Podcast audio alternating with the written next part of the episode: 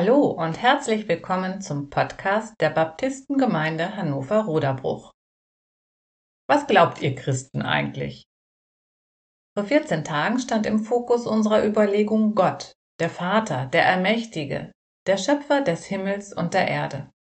Heute geht es weiter mit Jesus Christus. Das erste Wort des zweiten Artikels aus dem Glaubensbekenntnis sorgt schon für Aufruhr. Und. Also ist das Christentum doch eine monotheistische Religion. Die Christen betreiben eben doch viel Götterei. Schließlich glauben sie an Gott und an Jesus Christus und an den Heiligen Geist oder eben Vater, Sohn und Geist. Die Dreieinigkeit ist nur schwer zu verstehen und noch schwerer zu erklären. Der Theologe Karl Barth sprach von einer Person mit drei Wesenheiten. Gott ist also einer, der sich in drei Wesenheiten zeigt. Versuchen wir uns dem Geheimnis der Dreieinigkeit mit einem ganz profanen Beispiel aus unserem Alltag zu nähern.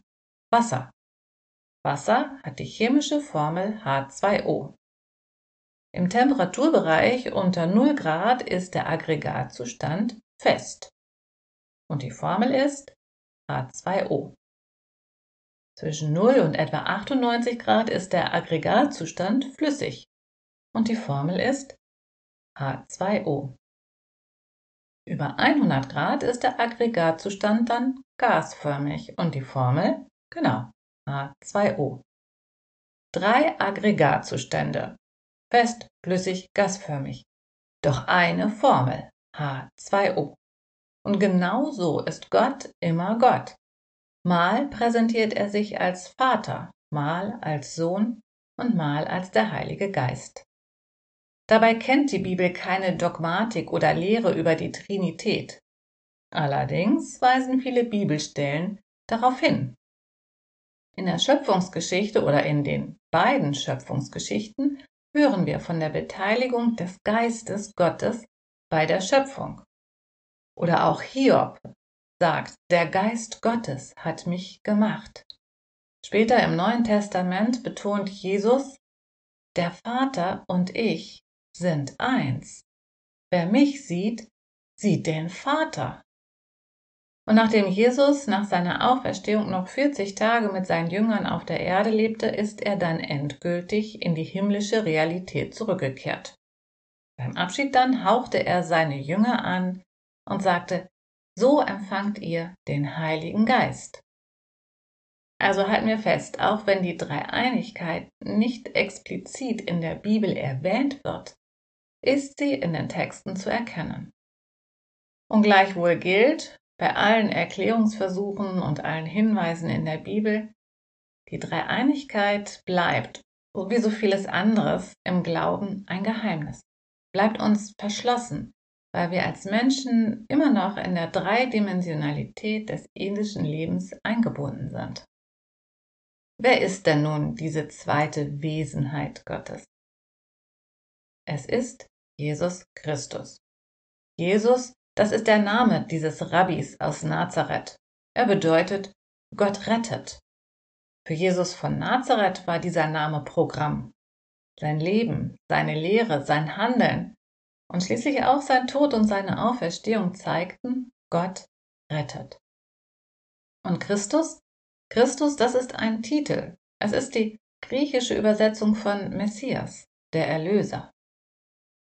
Die Juden des ersten Jahrhunderts warteten sehnsüchtig auf ihren Erlöser, der sie befreien würde von dem inneren Exil, das sie von Gott trennte und von dem Bösen, das sie erlebten durch die Unterdrückung verschiedener Völker. Und wenn der Messias kommt, das war die ganz feste Überzeugung, dann, dann endlich zieht Gott wieder auf dem Zion ein, im Tempel. Gucken wir weiter im Bekenntnis. Entgegen der Reihenfolge betrachten wir erstmal ein Wortpaar. Unseren Herrn. Unseren. Es ist nicht mein Jesus, der nur für mich zuständig ist und für mein Wohlergehen sorgt und über den ich auch noch verfügen kann. Nein, Jesus, Jesus ist der Herr. Er ist das Haupt der weltweiten Gemeinde. So beschreibt Paulus das. Paulus beschreibt die Gemeinde, die Kirche, also alle Gläubigen, unter anderem auch als ein Leib. Und so wie im Körper, im Leib alle miteinander verbunden sind, sagt Paulus, seid auch ihr als Geschwister, egal wo ihr seid auf der Welt, miteinander verbunden. Und das heißt auch, dass mein individuelles Verhalten im Alltag Auswirkungen auf die gesamte Gemeinde hat. Paulus schreibt das so. Wenn ein Teil des Körpers leidet, leiden alle anderen mit. Und wenn ein Teil geehrt wird, ist das auch für alle anderen ein Anlass zur Freude. Und Jesus ist auch der Herr. Naja, mit diesem Ausdruck verbinden wir auch heute noch Worte wie Gehorsam sein und Unterordnen. Also zwei Worte, die in unserer Zeit und Kultur ziemlich unpopulär sind. Unterordnen, Gehorsam sein, das hört sich doch nach Duckmäusertum und Unterdrückung an. Naja, also wer die Bibel als Gesetzbuch liest und so den Glauben als ein Korsett empfindet, der mag mit dieser Einschätzung recht haben. Aber im Neuen Testament heißt es auch, ordnet euch unter, dann flieht der Teufel. Nun über den Teufel, da müssten wir vielleicht nochmal an anderer Stelle deutlicher nachdenken. Wenn Jakobus, der das geschrieben hat, das schreibt, dann meint er, wenn der Teufel flieht, dann werden innere Fesseln gelöst. Dann kannst du echte Freiheit erfahren. Im Umkehrschluss heißt das also, sich Gott unterordnen, sich Jesus unterordnen, zu Jesus sagen, du bist der Herr meines Lebens. Das heißt, echte Freiheit und echten Shalom zu erleben. Weiter geht's in unserem zweiten Artikel seinen eingeborenen Sohn, empfangen durch den Heiligen Geist, geboren von der Jungfrau Maria. Diese Aussagen gehören mit zu den schwierigsten des Glaubensbekenntnisses. Also zum einen fragen sich Eltern des 21. Jahrhunderts angesichts dieses Kreuzestodes, wie kann ein Vater so grausam sein und seinen einzigen Sohn töten lassen? Das hat doch mit Liebe nichts zu tun. Eigentlich müsste doch der Vater dann sich töten lassen. Wenn wir Vater und Sohn als zwei Personen betrachten, dann ist dieser Einwand nachvollziehbar. Doch gerade vor wenigen Augenblicken haben wir über die Dreieinigkeit nachgedacht und festgestellt, dass Jesus sagt, der Vater und ich sind eins. Das heißt doch in letzter Konsequenz, Gott selbst hing am Kreuz und ist elendig gestorben. Gott selbst ist gequält worden und hat gelitten. Es war Gott, Gott in der Person des Menschen Jesus von Nazareth, der getötet wurde. Bevor Jesus seinen Dienst als Rabbi begann, wurde er im Jordan getauft. Der Evangelist Markus beschreibt, dass Gott sich während dieser Begebenheit zu Jesus bekannt hat. Da war eine Stimme aus dem Himmel zu hören, das ist mein geliebter Sohn, an dem ich wohlgefallen habe.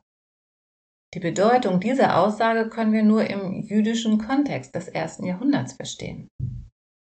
Im damaligen jüdischen Bewusstsein entsprach der König dem Sohn Gottes. Und in dieser Funktion war der König, der Sohn Gottes, Brückenbauer, Brückenbauer zu Gott. Im Laufe der Jahrhunderte hatte das Volk der Juden dieses Verständnis dann auf sich als Nation erweitert. Das Volk der Juden sah sich als Sohn und damit als Brückenbauer zu Gott, und zwar für alle Nationen. Im Endeffekt war Israel auch dazu von Gott auserwählt worden. Am Beispiel von Israel sollte die Menschheit sehen, wie es ist, im Einklang mit Gott zu leben. Wie gut oder schlecht das gelungen ist, das lassen wir mal außen vor. Und nun sagt Gott über Jesus, das ist mein geliebter Sohn. Der geliebte Sohn, das ist der bevorzugte Sohn, der bevorzugte Sohn aus dem Volk Israel. Er hat eine Sonderstellung, denn er, er ist der Erbe. Und mit einem Erben verbanden jüdische Väter eine ganz besondere Hoffnung. Deutlich wurde das zum Beispiel, wenn der Sohn irgendwo hingeschickt wurde, so war das, als würde der Vater selber kommen. Wenn Gott jetzt also Jesus von Nazareth als seinen geliebten Sohn, als seinen Erben bezeichnete, dann hieß das doch, hier kommt Gott, der Vater, Er kommt persönlich. Doch wie kann Gott einen Sohn haben? Jedes Jahr in der Vorweihnachtszeit erscheint in mindestens zwei Tages- oder Wochenzeitschriften ein Artikel darüber, dass Jungfrau auch junges Mädchen bedeuten kann. Daraus wird geschlussfolgert, dass die Geschichte von der Jungfrauengeburt ein Übersetzungsfehler ist und damit in den Bereich der Sagen und Mythen gehört. Ja, es stimmt. Der prophetische Text in Jesaja und der Bericht über die Geburt von Jesus im Matthäusevangelium lassen tatsächlich beide Übersetzungen zu. Doch auch die Behauptung, die Jungfrauengeburt sei ein Märchen, sei ein Übersetzungsfehler, bleibt eine willkürliche Entscheidung der Menschen unserer Zeit, weil wir meinen, nach mehreren Jahrtausenden zu wissen, was die Autoren der Bibel wirklich gemeint haben könnten. Doch warum ist es für die Christen so wichtig, dass der Erlöser nicht auf natürlichem Wege gezeugt wurde? Im Matthäusevangelium lesen wir den Stammbaum von Jesus. 14 Generationen waren es von Abraham bis David. Und 14 Generationen waren es von David bis Josef, Marias Mann. Und immer heißt es, dieser zeugte jenen, jener zeugte diesen und dieser zeugte jener und so weiter und so fort. Die Männer zeugten, was das Zeug hielt. Doch keiner, keiner von diesen natürlich gezeugten Nachkommen war der wahre Brückenbauer zu Gott. Kein natürlich gezeugter Mensch konnte den Weg zu Gott freimachen. Nur Jesus ist der Weg zu Gott. Es ist die Erfahrung sämtlicher Religionen der Welt und die Frustration der Menschheit. Es gibt keine menschliche Selbsterlösung. Die Menschen konnten die Brücke zu Gott hinter sich abreißen. Und sie können es auch heute noch. Doch sie sind nicht in der Lage, eine Brücke zu Gott aus sich heraus wieder aufzubauen. Nur Gott ist dazu in der Lage. Nur der von Gott gesandte Messias kann den Weg zu Gott wieder freimachen. Und so ganz pragmatisch, wenn Gott den Himmel und die Erde geschaffen hat, dann sollte es für ihn doch ein leichtes sein, ein Kind durch den Heiligen Geist entstehen zu lassen.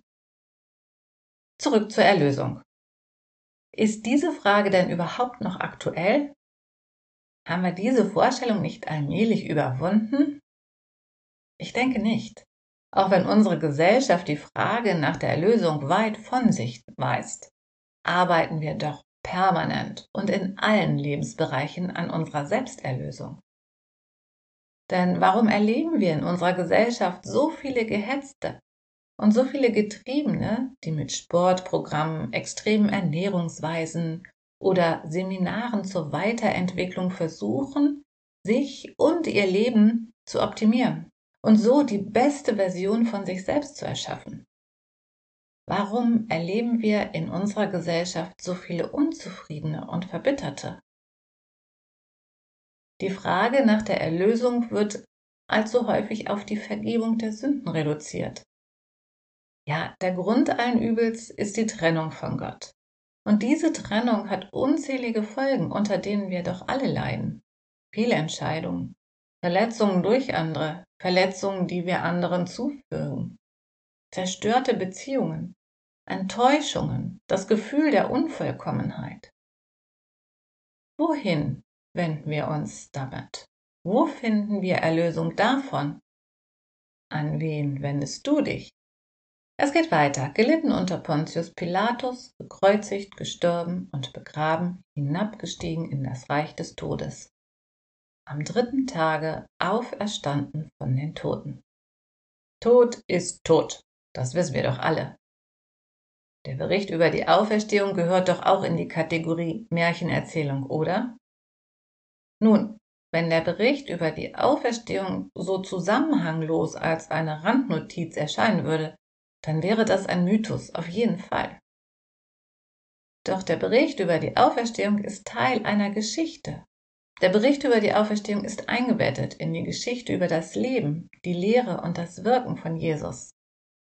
Und sie ist eingebettet in die Geschichte Gottes mit den Menschen. Und nur in diesem Zusammenhang kann sie betrachtet und verstanden werden. Dem Glauben an die Auferstehung geht der Glaube an Gott, den Schöpfer, voraus. Glaubst du an Gott, so wie er im ersten Artikel des Glaubensbekenntnisses bezeugt wird? Die Bibel berichtet uns nichts von dem Vorgang der Auferstehung. Sie berichtet uns lediglich zwei Tatsachen. Erstens, das Grab war leer und zweitens, Zeugen haben den Auferstandenen gesehen. Als Jesus in das Grab gelegt wurde, haben die politischen und religiösen Verantwortlichen dafür gesorgt, dass das Grab bewacht wurde eben weil man befürchtet hat, dass die Jünger von Jesus die Leiche so stehlen würden, um dann behaupten zu können, er sei auferstanden. Das Grab war mit einem schweren Stein gut gesichert und es standen auch noch bewaffnete Wachen davor. Und trotzdem, und trotzdem war das Grab leer. Wie konnte das geschehen?